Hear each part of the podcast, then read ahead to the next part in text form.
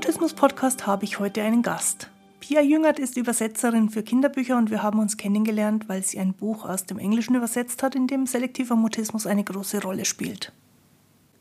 Unser Gespräch finde ich vor allem spannend, weil im Buch die Geschichte aus der Perspektive des zehnjährigen Leo erzählt wird, der sozusagen dem Leser erklärt, wie das Nichtsprechen können für ihn ist.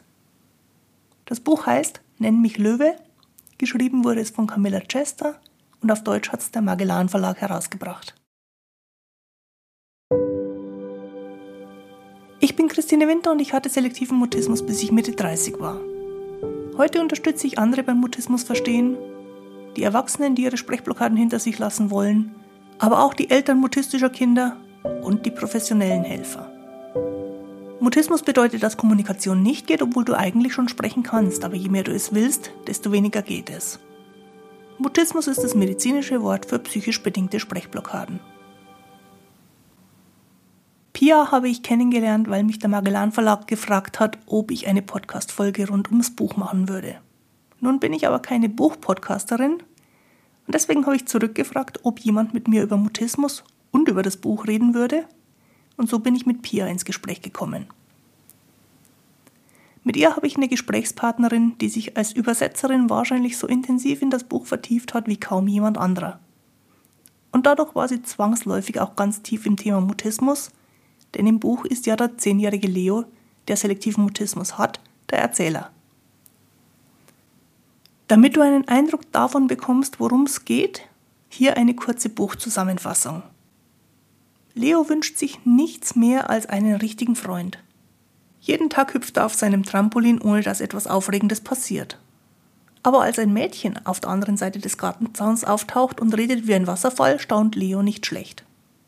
Zu seiner Überraschung stört es Richa überhaupt nicht, dass er auf keine ihrer Fragen antwortet. Als sich Leo schließlich ein Herz fasst und in einem Brief erklärt, warum er nicht mit ihr sprechen kann, reagiert Richa ganz anders als erwartet. Allmählich begreift Leo, dass seine Freundin ein großes Geheimnis hütet. Bevor Pia Übersetzerin geworden ist, hatte sie schon als Logopädin von Mutismus gehört und ich finde es spannend, mich mit ihr zu unterhalten, weil sie auf unterschiedliche Weise schon seit vielen Jahren mit Worten und mit Sprache zu tun hat. Grüß dich, Pia, und schön, dass du da bist. Lass uns über Sprechblockaden reden. Hallo, liebe Christine, schön, dass ich da sein darf und ich freue mich auf unser Gespräch. Uns beide hat zueinander gebracht, dass wir mit einem Buch zu tun gekriegt haben. Du als Übersetzerin, ich als Leserin nämlich mhm. das Buch Nenn mich Löwe. Magst du mal von deiner Seite ein bisschen erzählen, was da aus deiner Sicht der Inhalt ist? Ja, ganz kurz zusammengefasst, ohne zu viel zu verraten. Ähm, der zehnjährige Leo ähm, hat Mutismus. Ich denke, so viel kann man schon verraten. Mhm. Und ähm, lebt damit relativ isoliert, ähm, hat keine Freunde, wünscht sich aber sehnlichst jemanden, mit dem er sein Leben, sein Kindsein teilen kann. Und da trifft er eines Tages auf Richa, die im Nachbarsgarten auftaucht und so gar keine Sprechblockade hat, die drauf losredet, wie ihr der Schnabel gewachsen ist und die es auch überhaupt nicht stört, dass er nicht antwortet. Denn die beiden finden einen anderen Weg miteinander ähm, in Kontakt zu kommen, miteinander zu kommunizieren. Und ähm, das ist ganz abseits erstmal von Sprache. Mhm. Was ich besonders interessant finde, wie das Buch geschrieben ist, Leo ist der Erzähler. Das heißt, Richtig. der, der eigentlich keine Sprache in dieser Begegnung mit Richard zur Verfügung hat, erzählt aber die ganze Zeit über sein Erleben, über das, wie er die Geschichte erfährt. Genau. Das finde ich einen ganz interessanten Ansatz, dass gerade der, der im Kontakt mit seiner neuen Freundin oder mit dem Mädchen, das eine neue Freundin werden kann, mhm. ähm, der da wortlos ist, aber fürs Buch die ganze Zeit eine Stimme hat. Ja, ähm, das ist natürlich auch ein literarischer Kniff. Mhm. Denn anders könnten wir uns ja gar nicht in die Gefühlswelt von Leo einfinden. Und gerade, glaube ich, für unser Zielpublikum dieses Buches, für Kinder, wäre es schwierig, anders an Leo heranzukommen und zu erfassen, was, was in Leo vor sich geht. Und insofern ist es natürlich ganz interessant, dass Camilla Chester diese Variante gewählt hat, wobei mir schon auch bewusst ist, auch nach unserem Vorgespräch, dass es gar nicht so selbstverständlich ist, dass ähm, ein Kind äh, mit Mutismus dann die geschriebene Sprache, die Schriftsprache wählt. In diesem Fall ist es aber einfach ein Muss, ähm, damit wir Leser und Leserinnen an seinem Leben, an seiner Geschichte teilhaben können. Um die Geschichte erzählbar zu machen, braucht man tatsächlich ein paar Kniffe. Unter anderem fasst Leo dann auch im Verlauf der Geschichte ja ganz viele sehr persönliche Dinge in Worte, indem er sie aufschreibt. Mhm, ja. Und das würden wahrscheinlich nicht alle Kinder, die Mutismus haben, in dem Alter so können. Aber um die Geschichte erzählbar zu machen, mhm. weicht sie natürlich an manchen Stellen davon ab, wie es in echt wäre. So wie alle Geschichten, die erzählt werden, immer gewisse Kniffe brauchen, damit sie erzählbar sind. Genau, so ist es. Camilla Chester hat selber, bevor das Buch zu ihr gekommen ist, so beschreibt sie es, also bevor dieses Kind, das nur mit ihr sprechen kann, ihr begegnend ist in ihrer Kreativität. Sie hatte sich mit selektivem Mutismus, bevor sie das Buch entwickelt hat, noch nie beschäftigt.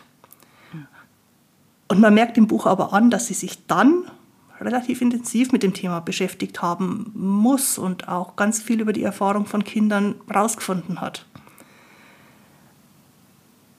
Und das finde ich einen spannenden Ansatz, denn ganz oft werden solche Themen aufgegriffen von Leuten, die entweder sehr stark involviert sind oder relativ wenig wissen und es, weil es fürs Buch nicht so relevant ist, auch nicht wissen wollen. Hier haben wir die besondere mhm. Situation, dass jemand ursprünglich keinen persönlichen Kontakt dazu gehabt hat und dann aber sehr intensiv reingegangen ist. Genau. Und ich glaube auch, es ist ihr erstes äh, Kinderbuch, was sie veröffentlicht hat. Und ich muss ähm, auch dazu sagen, dass ich es sehr bewundere, dass sie so ein komplexes Thema ähm, gewählt hat, mit dem sie, ich sage jetzt mal, bekannt wird tatsächlich. Mhm. Also es ist sehr mutig, ähm, so wie du ja auch sagst. Es gibt viele, die sich noch nie mit diesem Thema beschäftigt haben, denen der Begriff Mutismus überhaupt nichts sagt ja. ähm, Kindern schon gar nicht. Und ähm, insofern ist es wirklich auch ein kleines Wagnis, ähm, dieses Thema so aufs Tablett zu legen und ähm, ein Kinderbuch daraus zu machen. Und es ist ja nicht das einzige Thema, ähm, das mit Sprache zu tun hat in dem Buch. Also sie bringt da schon sehr viel mit rein, aber zu viel möchte ich jetzt auch nicht verraten. Ähm, ja, also ich finde es bewundernswert, dass sie so ein Thema tatsächlich aufgreift und einer breiten Öffentlichkeit damit ja auch zugänglich macht. Mhm. Genau, das sollte man vielleicht auch dazu sagen. Es ist jetzt kein Buch, das sich speziell an Leute, die sich für Mutismus interessieren, richtet. Nein. Es ist ein Kinderbuch für Kinder im Alter von ungefähr acht bis zwölf. Richtig. Die beiden Kinder, die als Protagonisten drin sind, sind zehn. Also das zeigt auch so ein bisschen, in welche Altersgruppe es gedacht ist. Ja. Und glaube, dass alle Kinder, die sich für diese Art von Geschichten interessieren, also für Geschichten von anderen Kindern, was die so erleben, da auch Ideen, Gedanken rausziehen können. Es ist nicht spezifisch für Leute mit selektivem Mutismus. Ich denke sogar, dass die, die nichts damit zu tun haben, den größeren Nutzen draus haben. Das kann ich mir auch gut vorstellen. Ähm, zumal, ähm, ja, wenn man sich jetzt so in eine Gedankenwelt von Kindern ähm, begibt, wie oft oder auch vielleicht bei uns früher in der, in der Schule, gerade auch in der Grundschulzeit, gab es Kinder, die still waren, zurückhaltend waren. Ich will jetzt nicht sagen stumm oder mit Mutismus ähm, behaftet, möchte ich jetzt gar nicht sagen, aber Kinder, die einfach dann anders sind, ja. nicht so aufgeschlossen sind, nicht so direkt sind, nicht so viel von sich preisgeben, auch sprachlich nicht. Und ähm, ich glaube, damit begegnet jedes Kind in seinem Leben irgendwie mal. Und dieses Buch, finde ich, ähm, eröffnet so eine Möglichkeit, äh, ein Kind durch die Perspektive von Leo ganz anders mal zu erleben und zu sehen, hey, der ist aber auch cool. der, das ist ein ganz toller Junge oder der hat ein anderes Talent, ähm, was, was ich dann vielleicht nicht habe. Sprechen ist nicht alles. Also insofern glaube ich, ist das Buch ähm, wunderbar, um Kindern einfach zu zeigen, hey, wir haben alle vielleicht irgendwo eine Blockade, in dem Fall eine ja. Sprechblockade, und trotzdem sind wir alle etwas ganz Besonderes. Was ich dabei schön finde, klar, Leo steht sehr im Vordergrund, weil er der Erzähler ist, weil es die Geschichte ist, wie er sie erfährt. Mhm. Aber es tauchen immer wieder auch in Nebenrollen andere Kinder auf, die ja. das eine gut können und das andere gar nicht können. Mhm. Und das gehört zum Kindsein, glaube ich, auch sehr stark dazu. Ich glaube, dass sich Kinder noch viel besser als wir Erwachsene da hineinfühlen können, dass halt manche Sachen einfach mal nicht gehen. Ja. Weil man Kind ist und es noch nicht kann. Oder auch, weil man Kind ist und andere Talente hat. Und das mag ich tatsächlich sehr. Das ist auch so ein bisschen das eigentliche Thema aus meiner Sicht in diesem Buch mhm. dass manche Sachen manchmal halt nicht gehen und jeder so seins hat, wo es schwierig wird. Und jeder aber auch so seins hat, wo es überhaupt nicht schwierig ist und wo man sich dann ausleben kann. Und ich interpretiere jetzt vielleicht was rein, aber für mich steckt da drin, dass man die Stärken, die man hat, stärker einbringen darf, damit die Schwächen, die man hat, weniger relevant sind im Leben. Das ist auf jeden Fall sehr schön zusammengefasst und ich denke ähm, auch im Sinne von Camilla Chester. Ich denke schon, dass das auch ein Antrieb von ihr war, zu zeigen, ähm, auch über die anderen Kinder, die in dem Buch noch vorkommen, so wie du jetzt gerade ähm, erwähnt hast, ähm, einfach zu zeigen, jeder hat irgendwo ein Talent, jeder hat Stärken, jeder hat Schwächen. Und ähm, ich finde es eigentlich auch ganz geschickt gelöst, weil damit auch so dieser Fokus auf Leo im Sinne eines Opfers so ein bisschen weggenommen wird. Ja. Ich glaube, weil das hat sie sicherlich nicht bezweckt, dass Leo als Opfer dasteht, sondern dass man sieht, der Leo hat eine Schwäche, ja, ganz klar, aber er hat auch Stärken. Richard hat auch Schwächen und Stärken und auch die anderen Kinder, die darin vorkommen, haben Stärken und Schwächen. Und ähm, deswegen, ja, kann ich dir nur zustimmen ähm, in dem, was du jetzt gerade dazu gesagt hast. Es drückt sich auch ein Stück weit ja schon im Titel aus, der aus dem Englischen mhm. übernommen worden ist, was heißt, nenn mich Löwe. Also, nenn mich nicht das Opfer von Umständen, Erkrankungen oder sonstiges, nenn mich Löwe, weil das, das ist das, was ich nach außen bringen will. Genau. Der Löwe spielt ähm, in Leos Leben, ähm, ja auch Leo, ne? könnte man jetzt auch wieder signieren. Ja. Er heißt Leo, der Löwe, ähm, mhm. spielt eine große Rolle, ähm, auch für seinen weiteren Werdegang, für seine Träume, für seine Wünsche. Und ähm, ja, er ist kein Opfer und er will auch kein Opfer sein. Er ist sehr mutig. Er geht in dem, was er so kann, schon forsch voran, auch wenn er in bestimmten Situationen blockiert ist. Gar keine Frage. Und traurig ist dann auch. Gar keine Frage. Das darf man auch nicht kleinreden. Wie traurig er dann oft ist, wie verzweifelt wahrscheinlich auch. Ähm, aber er geht trotzdem sehr mutig voran und hat ein Ziel vor Augen, einen Traum. Und dann mhm. muss man natürlich schauen, wird er den irgendwann vielleicht verwirklichen können.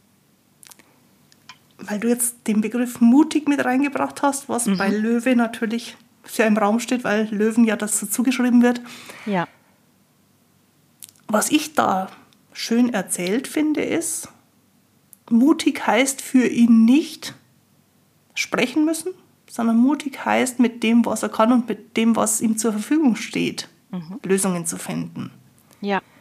Was von mutistischen Kindern manchmal erwartet wird, ist, dass sie sich mutig dem, was sie nicht können, stellen. Mhm. Und das ist ziemlich ungerecht gegenüber den Kindern, weil die damit zu was aufgefordert werden, was sie ja gerade nicht können. Stimmt. Hier ist es anders erzählt, nämlich man macht kein großes Ding aus dem, was nicht geht, sondern man macht mhm. das, was geht und setzt da den Mut rein. Mhm. Also in die Fähigkeiten statt in die Unmöglichkeiten. Ich habe noch nie so drüber nachgedacht, aber ich glaube, das macht einen riesigen Unterschied, auch wie das Kind das erlebt. Ich finde es eine sehr, sehr gute Perspektive, jetzt wo du das so sagst. Ähm, äh, auf jeden Fall wird da dieser Mut bezieht sich natürlich auch vor allem auf das, was er kann und er zieht daraus sehr, sehr viel Kraft und ähm, seine Stärke nimmt auch einen großen Teil des Buches ein. Mhm. Und das ist extrem wichtig. Und natürlich wäre es unfair zu erwarten, jetzt sei mal mutig und rede. Also diese Erwartungshaltung, die hat man vielleicht als jemand, der sich mit Mutismus nicht auskennt. Ähm, und Camilla Chester löst es ganz wunderbar in diesem Buch, dass sie eben nicht den Fokus darauf legt, jetzt Junge, sprich doch mal, mach doch endlich mal, hab dich nicht so. Mhm. Äh, so kann man ja äh, Leo oder andere Kinder mit, mit dieser Thematik gar nicht, gar nicht erreichen, sondern sie zeigt ganz klar, Leo hat andere Stärken und da ist er wahnsinnig mutig drin, ähm, zu zeigen, was er kann. Ja. Deswegen finde ich dein, deine Idee und deine Beobachtung ähm, sehr, sehr schön. Also ja, es ist nett, sich darüber zu unterhalten mit jemandem, der da vielleicht auch ein ganz anderes Gefühl für hat, wie, wie so ein Innenleben von einem Kind oder, oder einer Person mit Mutismus, wie sich das gestaltet oder auswirkt. Und ja, es eröffnet auch mir wieder jetzt eine neue, äh, einen neuen Blickwinkel auf das Buch. Und Mutismus ist nur das Beispiel für ganz viele Dinge. Mhm. Also dabei geht es jetzt nicht um Mutismus. Ganz oft wird Kindern Mut ja. abverlangt bei etwas, was ihnen unmöglich ist. Genau. Wenn es unmöglich ist, kann Mut nicht helfen. Mhm. Aber wenn man dafür die Fähigkeiten schon hat und sie dann mutig einsetzt, ist es ein Riesenunterschied. Ja. Und man kann tatsächlich seine Träume verfolgen. Ja, ja. Das ist ein sehr schöner Gedanke. Jetzt hast du ja quasi dich in Leo hineinversetzt, um seine Worte aus dem Englischen ins Deutsche zu bringen. Ich habe es versucht, ja. Also du bist ein Stück weit Leo geworden in seiner Geschichte. Und ja, hast seinen Text nochmal neu formuliert. Wie ist es dir damit vergangen, dich da so hinein zu versetzen? Also zunächst mal musste ich mich natürlich komplett mit dem Thema neu auseinandersetzen. Ja. Du hast ja eingangs gesagt, ich bin im ersten Beruf Logopädin gewesen. Ich habe das jetzt nicht lange gemacht. Ähm, ich war vier oder fünf Jahre in dem Beruf tätig. Aber natürlich haben wir auch das Thema Mutismus in der Ausbildung, ich muss sagen, kurz gestreift. Hm. Ich hatte nie äh, ein Kind mit Mutismus oder einen Erwachsenenpatienten, das nicht. Ähm, aber ich habe das wieder so ein bisschen rauskramen können. Also mir war der Begriff natürlich dann nicht fremd.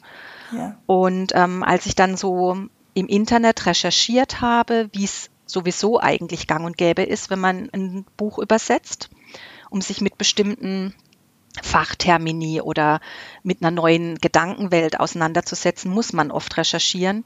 Und dann bin ich auf ähm, Seiten von Selbsthilfegruppen gestoßen und habe mich eben nochmal neu damit auseinandergesetzt und ähm, das Thema neu an mich herangelassen.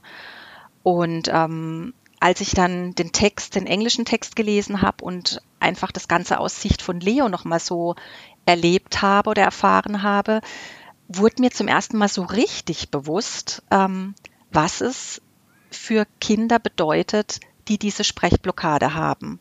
Mhm. Ähm, denn, denn Leo lässt einen wirklich in sein Innerstes schauen. Und das ist mir zuvor noch nie passiert, dass jemand mich so daran teilhaben lässt, was in ihm vorgeht, wenn er nicht sprechen kann in bestimmten Situationen. Und das war für mich eine, eine sehr interessante Erfahrung. Ne, was vielleicht der Unterschied zur Realität ist, er hat da schon sehr ausformulierte Gedanken, die da niedergeschrieben werden. Wenn man selber der Betroffene ist, würde man sich diese Gedanken ja. nicht machen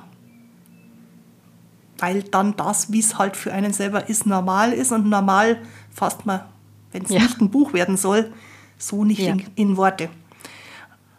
Und haben wir ja eingangs schon gesagt, damit daraus ein Buch wird, muss es mhm. aber in mhm. Worte gefasst werden. Genau. Und ich finde die Worte, die Leo da sagt, schreibt, erzählt, ich finde die auch interessant, weil er sagt, allen Situationen, in denen das eine Rolle spielt, ich kann nicht sprechen. Ja.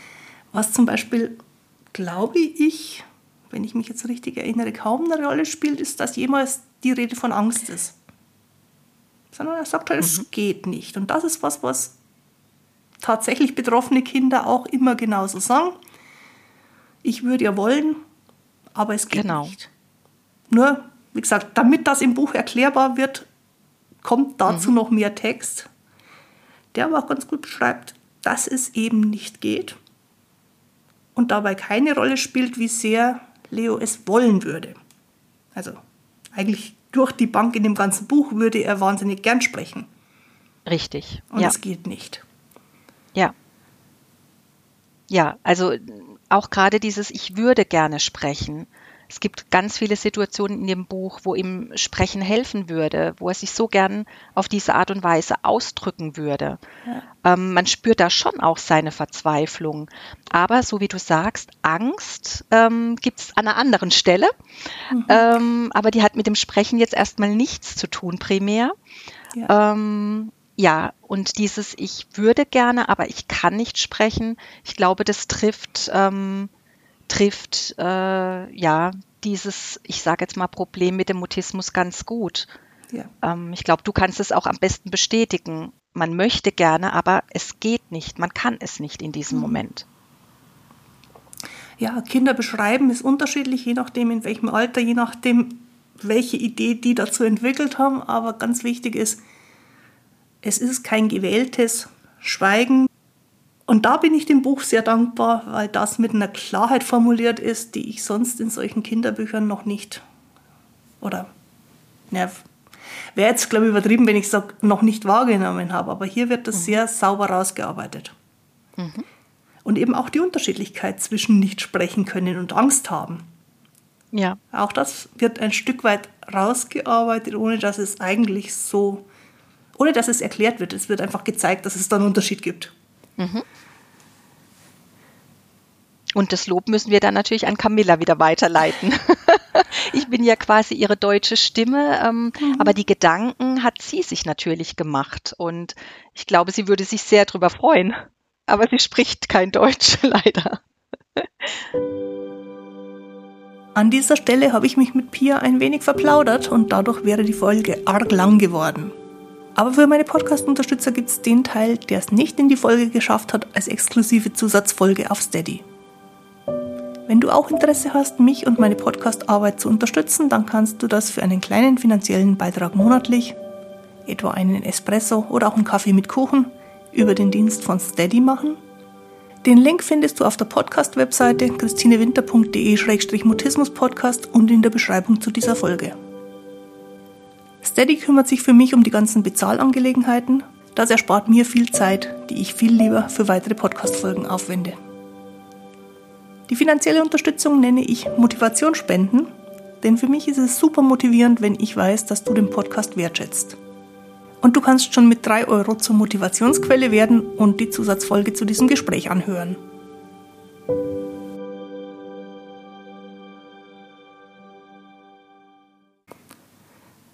Es ist ja auch für uns Außenstehende extrem schwierig, das nachzuvollziehen. Ich, ähm, mir kommt jetzt auch gerade so der Gedanke, als ich mich ähm, für das Buch mit dem Thema beschäftigt habe, war das für mich trotzdem irgendwie auch ein bisschen fremd. Ja. Ähm, das Gefühl äh, einer Sprechblockade. Natürlich fehlen mir auch oft die Worte oder beim Übersetzen fällt mir nicht der richtige Begriff ein und man sucht und sucht. Manchmal knobelt man ähm, stundenlang an einem Satz. Also ich kenne das auch auf sprachlicher oder schriftlicher Ebene. Mhm. Aber im Prinzip, mm, gerade auch für mich, die in zwei Berufen eigentlich tätig ist, die mit Sprechen, Sprache, Kommunikation, Worten zu tun haben, also einerseits als Übersetzerin, aber auch als Logopädin, ist es schwierig nachzufühlen oder, oder ein, einfach fremd, sich in jemanden hineinzuversetzen, dem das alles fehlt, dem das nicht so zufliegt. Ähm, das ist extrem spannend, da in diese Welt einzutauchen und ähm, ja, auch da ein bisschen Gefühl dafür zu kriegen, was sich in Leo abspielt oder in anderen Menschen abspielt. Mhm. Und äh, in dem Buch finde ich es auch sehr schön, dass Leo und Richard eine ganz andere Art der Kommunikation für sich finden. Eine ganz andere Ebene der Kommunikation, weg von Sprache. Eine ganz andere Ausdrucksweise, sage ich jetzt mal. Ähm, naja, ja. Die, die, beiden Kinder in dem Buch entwickeln eine große Nähe. Mhm. Ich glaube, wir verraten nicht zu viel, dass da ganz viel auf einem Trampolin stattfindet, ja. wo die beiden auf jeweils ihrer Seite des Zauns Trampolin springen. Mhm. Ja. Und ich würde vermuten, wenn das jetzt eine reale Situation wäre und die sich mehrere Tage auf ihren jeweiligen Trampolins bewegen und miteinander diesen Kontakt aufbauen, dass die auch sprechen könnten. Denn die Nähe, die da entsteht, ist genau das, was ich meine mit, da ist dann Kontakt auf einer Ebene, wo die einzelnen Wörter nicht mehr so entscheidend sind. Ja. Und ich finde es ganz spannend, dass das tatsächlich auf einem Trampolin ist, weil Trampolinbewegungen mhm. verlangen, dass man sehr stark im Körper ist. Deswegen wird das Trampolin manchmal auch therapeutisch von Körpertherapeuten eingesetzt. Ja. Um Menschen mehr zu sich und in diesen Kontakt mit sich selber und mit anderen zu bringen. Also, mhm. mhm. wenn es erfunden ist, ist es gut erfunden. Wenn es recherchiert war, Respekt. ähm, die Idee, dass man diese beiden Kinder sich kennenlernen lässt und die springen da bei Trampolin, mhm. finde ich super spannend. Mhm. Einfach weil das gut funktioniert. Und ich die Vermutung hätte, ja. wenn es in echt passieren würde, dass die miteinander reden würden, weil es einfach viel leichter ist, miteinander zu reden, als miteinander nur einseitige Kommunikation zu haben und ansonsten nonverbal zu antworten. Also da würde ich ja. sagen, nach drei, vier, fünf Tagen, wenn sich die ein bisschen näher kommen sind, hätten die wahrscheinlich das Sprechen angefangen. Ja. Wobei für mich auch schlüssig ist, dass das im Buch nicht passiert, weil Leo sich sehr, sehr stark über das Nicht-Sprechen können identifiziert, mhm. sich die ganze Zeit so beschreibt. Und vielleicht dann der Gedanke, dass er es ja nicht kann, dazu führt, dass er es gar nicht ausprobieren würde. Mhm. Das ist für mich auch ein Stück weit der Grund, warum ich Mutisten nicht unbedingt das Buch empfehlen würde. Klar, es ist die Erfahrung von diesem Jungen, die er beschreibt. Ja. Aber wenn ich es als Mutist in dem Alter lese, dann bestätigt er mir alle die Dinge, die dazu führen, dass man sowas gar nicht mehr ausprobiert. Also in dem Buch steht ja auch, geht einfach nicht. Und es mhm. steht nicht einmal, sondern es steht immer wieder drin. Und er wäre diesem Mädchen ja schon ganz nahe und trotzdem geht's nicht für Mutisten, die sich dann Leo als Vorbild nehmen, mhm. wäre das, glaube ich, nicht hilfreich. Für Kinder, die das Problem nicht haben, finde ich super spannend, weil die daraus die Erfahrung schöpfen, wie man damit umgeht, wenn was nicht funktioniert. Und während für andere Kinder, die das Problem so nicht haben, durchaus Lösungen in diesem Buch verbaut sind, wie man mit dem einen oder dem anderen umgehen kann, mhm. ist Leo, weil er ja der Erzähler ist, von solchen fremden Ideen komplett abgeschnitten. Er sitzt im Grunde in seinem Schlamassel und kriegt von außen auch nicht viel Hilfreiches. Die Unterstellung ist deswegen, dass das Buch für Betroffene gar nicht so hilfreich ist und eher eigentlich für die anderen ist, die nicht davon betroffen sind. Das würde ich jetzt auch mal vermuten, ähm, wobei natürlich auch du das aus deiner Perspektive sicher am besten beurteilen kannst. Ähm, natürlich sind da wiederum ein paar literarische Kniffe drin, warum sich das bis mhm. zum Ende zieht, ähm, mhm. denn wir hoffen ja alle auf ein Happy End. Insofern mhm. braucht man ja auch dieses etwas verzögernde Moment, ähm, ja. dass nicht alles gleich auf Anhieb so klappt. Und es gibt ja trotzdem äh, einen Weg, wie die beiden sich annähern. Und wie du ja sagst, über die Bewegung. Ähm, bei der Bewegung sind wir generell, wir, also alle Menschen, sehr stark bei uns selbst. Mhm. Und gerade auch jetzt ähm, als Kontrastpunkt diese Bewegung ähm, im Kontrast zu der Starre, die jetzt in dem Buch Leo ganz oft auch überfällt. Ja, ja. Es ist ja nicht nur die Sprechblockade, sondern er ist ja auch dann körperlich extrem gehemmt und blockiert und friert. Also er starrt, äh, es ist wie ein Festfrieren. Mhm. Er beschreibt das so ähm, dramatisch dann auch in dem Moment. Er kann sich dann auch nicht mehr bewegen. Also da ist viel mehr noch betroffen als nur die Sprechblockade. Ja. Der ganze Körper ist davon betroffen. Ja, es geht vielleicht sogar noch ein Stück weiter. Also nicht nur, dass er sich erstarrt fühlt, er fühlt sich gar nicht mehr, als ob er seinen Körper bewohnen würde. Also mhm. man verlässt so ein Stück weit den Körper und da ist dieser Körper und da ist der denkende Kopf und die haben aber ganz wenig Verbindung nur noch zueinander. Mhm. Und deswegen ist ein schönes Signal für jemanden, der gut mit seinem Körper verbunden ist, dass sich eben be bewegen kann, Gleichgewicht zur Verfügung hat, auf einem Trampolin springen kann oder andere kontrollierte Bewegungen machen kann.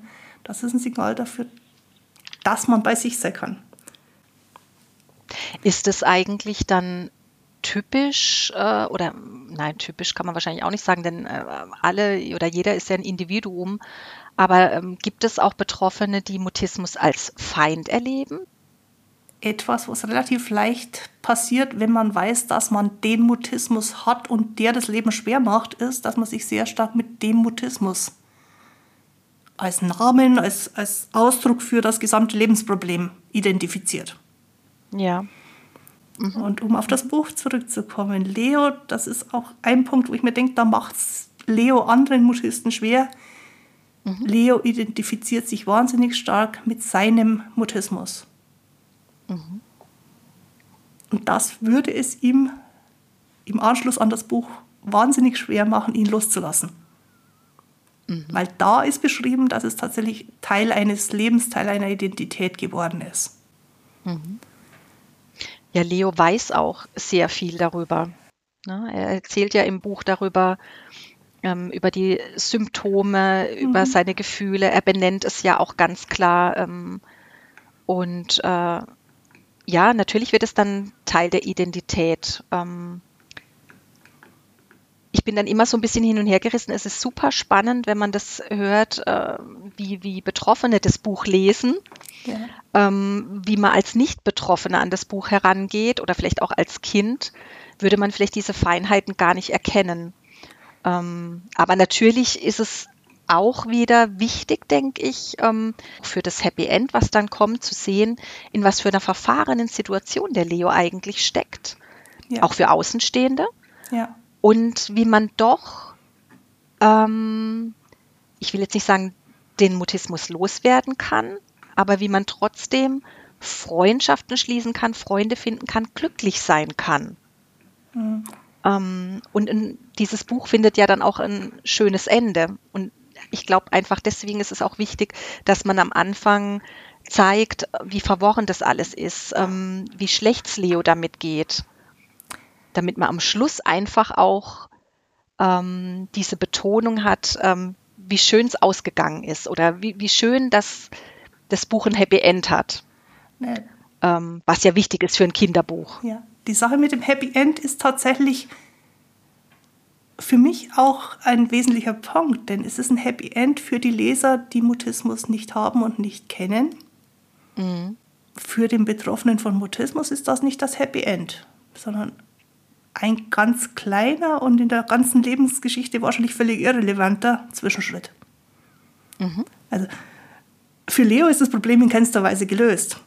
Nee, nee. Er hat jetzt eine Freundin, das ist ja. eine wichtige Sache. Er hat Richard als mhm. Freundin gewonnen auf einem weitgehend nonverbalen Weg. Mhm. Mhm. Das heißt aber nicht, dass für Leo das Mutismusproblem gelöst ist. Das nicht, das nicht. Und, und das ist eben der Unterschied zwischen Happy End fürs Buch und auch mhm. ein gutes Gefühl für die Leser mitgeben mhm. und dem eigentlichen Problem, das da beschrieben ist, an dem sich nicht wirklich viel geändert hat im Verlauf des Buches. Deswegen ist das Buch nur bedingt hilfreich für mutistische Kinder in dem Alter, weil die sich selber schon viele Gedanken machen und über Leo jetzt nochmal wesentlich eloquenter, als man sich in dem Alter selber machen würde, das Ganze bestätigt kriegen. Mhm. Also all die Probleme, die da drin stecken. Mhm. Das, glaube ich, ist, ist für alle anderen Leser hilfreich. Mhm könnte sich aber für mutistische Leser als Hindernis erweisen, weil die sich eben dann nochmal sehr viel stärker damit gedanklich vertiefen, dass es eben nicht geht. Der sagt es ja auch. Er würde mhm. ja gerne, aber er kann nicht. Und für diese sehr spezielle Leserschaft ist am Schluss drei Wörter sagen zu können. Drei Wörter mehr als die ganze Zeit vorher. Keine Lösung. Und auch nicht wirklich ein Happy End. Ähm, ich glaube aber, das Buch ist eher auch als Türöffner gedacht für Kinder, die damit noch überhaupt keine Erfahrung gemacht haben. Es ist als, als Buch für Kinder äh, gedacht, die etwas über andere Kinder lesen wollen, die ihre Probleme haben in dem einen Bereich oder in einem anderen Bereich. Ähm, jetzt hier ist es Bereich Sprache aber äh, die Geschichte selbst sollte eigentlich Mut machen, glaube ich. Das mhm. ist so der Ansatz auch von Camilla Chester. Äh, Mut machen, über Freundschaft vielleicht auch, ja. ähm, einen Weg zu finden, ein Leben zu führen, abseits von irgendwelchen Hindernissen. Vielleicht kann mhm. man so zusammenfassen. Ja, ja. Vielen Dank, Pia, dass du dir für dieses Gespräch die Zeit genommen hast. Für mich hat es eine sehr interessante Perspektive auf das Buch und auf Mutismus gegeben, weil du die Außensicht auf die Geschichte und auf das Thema hast und dennoch ganz tief eingetaucht bist. Ich bedanke mich auch bei dir, Christine. es war wirklich eine spannende Erfahrung, Teil dieses Podcasts zu sein. Und als Übersetzerin kommt man nicht allzu oft in den Genuss, ein ähm, bisschen was erzählen zu können ähm, über die Projekte, die man so hat. Und ja, ich habe mich sehr über das Gespräch gefreut. Vielen Dank. Statt einer Zusammenfassung der Folge gebe ich dir nochmal die Infos über das Buch. Es heißt Nenn mich Leo, stammt von Camilla Chester und richtet sich an ein Lesealter von ungefähr zehn Jahren. Und ich persönlich empfehle das Buch eher für Kinder, die nicht selber Mutismus haben, denn so schön Leos Geschichte erzählt wird, zur normalen Kommunikation ohne Sprechblockaden findet ein Verlauf des Buches nicht. Auf dem Buchrücken steht, dass es eine einfühlsame Freundschaftsgeschichte ist. Und ich finde, dass das Buch genau so gelesen und verstanden werden sollte. Es ist für mich kein Mutismus-Erklärbuch und es ist auch kein Problembuch. Eigentlich ist es sogar eher ein Kein-Problembuch. Ich wünsche dem Buch ganz viele Leser, die genau das daraus mitnehmen. Die heutige Folge findest du mit dem Link zum Magellan Verlag und dem Buch auf der Internetseite christinewinter.de-mutismus-podcast. Dort hast du außerdem die Möglichkeit, Podcast-Unterstützerin zu werden, um die Zusatzfolge mit Pia anzuhören. Jetzt wünsche ich dir eine gute Zeit. Bis zum Wiederhören. Tu dir gut, deine Christine Winter.